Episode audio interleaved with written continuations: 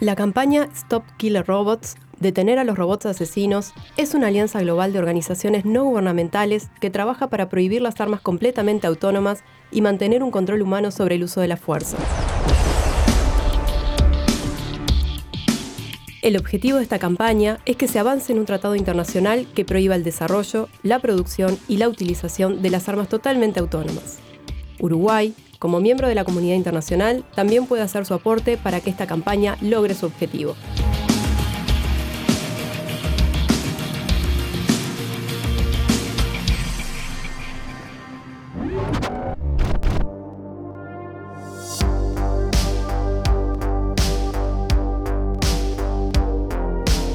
En este episodio hablamos sobre qué es el enfoque de género en el desarme humanitario y cómo se vincula con las armas autónomas. Escuchamos desde México a Wanda Muñoz, consultora y especialista en asistencia a víctimas y desarme humanitario.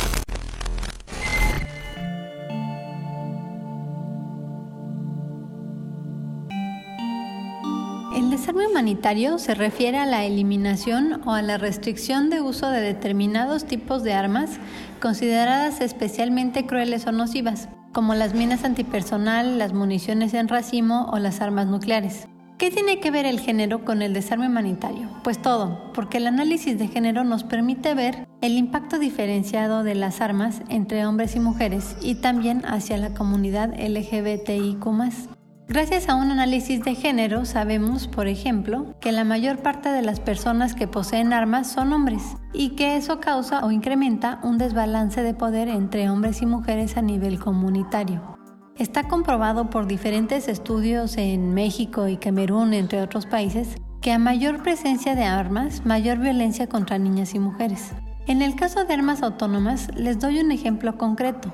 Una de las tecnologías que podrían utilizar es la de reconocimiento facial. Un estudio reciente del Laboratorio de Medios de MIT encontró que en técnicas de reconocimiento facial se tiene una tasa de error de 1% para reconocer a hombres blancos, de 19% para reconocer a hombres de piel oscura y de 35% para reconocer a mujeres de piel oscura. Podemos ver entonces que de usarse este tipo de tecnología en armas letales autónomas, pues el grupo de mujeres y en particular el grupo de mujeres de piel oscura enfrentaría un riesgo mayor por sus características físicas. Este es un ejemplo de discriminación interseccional, es decir, que diferentes factores se juntan y eh, conllevan a enfrentar una discriminación mayor. El análisis de género también nos permite ver que la misma necesidad, entre comillas, de desarrollar armas autónomas que deshumanizan a las posibles víctimas y alejan al usuario de las víctimas en tiempo y espacio, está vinculada con la masculinidad tóxica, que busca imponer una postura a través del uso de la fuerza o de la amenaza del uso de la fuerza en lugar de privilegiar el diálogo y la negociación. El tema del género en desarme humanitario y específicamente en armas autónomas es un tema muy amplio, pero estos son algunos de los principales elementos que quisiera compartir con ustedes.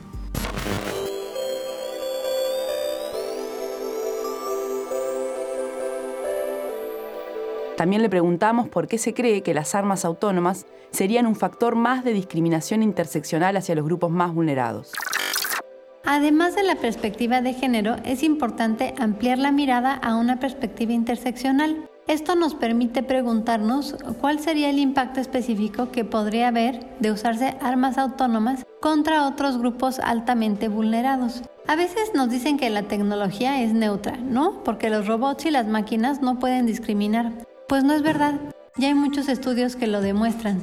Empezando porque el personal de las empresas de tecnología y en particular de las empresas de tecnología que trabajan en temas de armamento no refleja la diversidad de la población. Solo 2% del personal de Google es afrodescendiente, por ejemplo. Entonces pensemos en algunos grupos específicos. ¿Qué pasaría con personas con discapacidad? ¿Ustedes creen que las armas autónomas van a considerar que hay personas usuarias de sillas de ruedas? ¿Creen que van a considerar que no todas las personas se comunican de manera oral, por lo que si existiera alguna orden audible, alguien de la comunidad sorda podría no entender o no tener la respuesta esperada?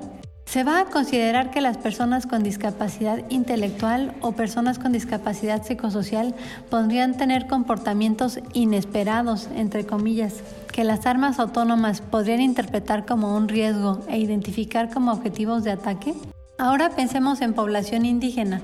La cosmovisión y relación de los pueblos originarios con su territorio serían imposibles de entender y analizar con algoritmos. Además, cientos de ellos han sido asesinados en los últimos años por defender sus tierras y derechos. ¿Qué creen que pasaría si además añadimos armas autónomas a los arsenales de nuestros países? Por su parte, la población afrodescendiente sufre de los más elevados índices de marginación, pobreza y violencia a nivel regional en particular los jóvenes entre 15 y 29 años, por lo cual también serían mayormente afectados. Y si pensamos en población migrante, conviene señalar que también estarían más en riesgo de usarse estas armas en labores de vigilancia fronteriza.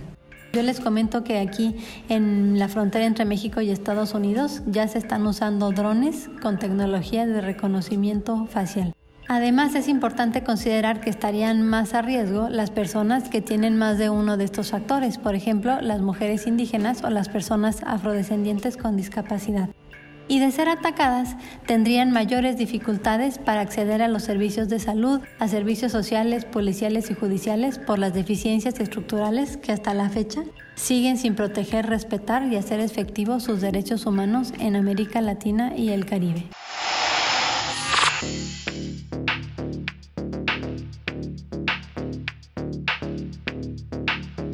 Por último, nos explicó por qué el desarrollo y la utilización de las armas completamente autónomas contribuirían a aumentar la violencia basada en género.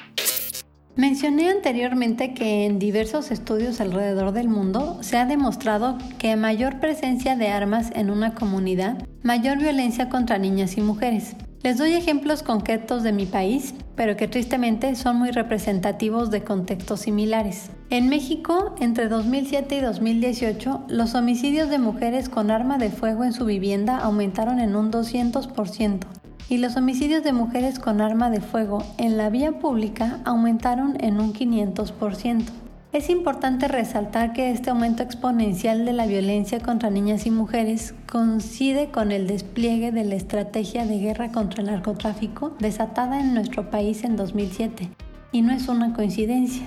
Ahora, en este contexto que es el nuestro, imagínense si existiera además la posibilidad de usar armas autónomas habría un desbalance de poder todavía más importante entre mujeres y entre hombres, puesto que los hombres poseen muchas más armas que las mujeres, y dichas armas serían una herramienta más para ejercer la fuerza en una región donde ya hay altas tasas de violencia y que sin duda podría utilizarse también para ejercer violencia contra niñas y mujeres, particularmente en el ámbito público, que es justamente donde más ha aumentado este tipo de violencia.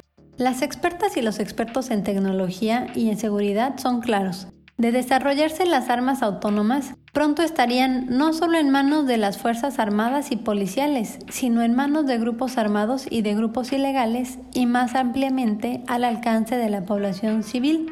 Sin ir más lejos, imagínense el caso de drones de vigilancia que pudieran estar armados y ser autónomos. Aparte de lo que conllevaría para la población en general, sería también una herramienta más de fuerza y amenaza de uso de fuerza contra mujeres. Y en caso de utilizarse, aumentaría su impunidad, puesto que una de las preocupaciones de las armas autónomas es justamente los vacíos de poder que se crearían en términos de rendición de cuentas. Ustedes vean cualquier informe o cualquier noticia en sus países sobre violencia de género e imagínense escenarios donde los perpetradores de violencia ahora contaran también con la posibilidad de utilizar armas autónomas. Francamente es un escenario que da todavía más terror que el que ya vivimos. Es por ello que trabajamos y los invitamos a trabajar y a unirse a los esfuerzos para prohibir las armas autónomas.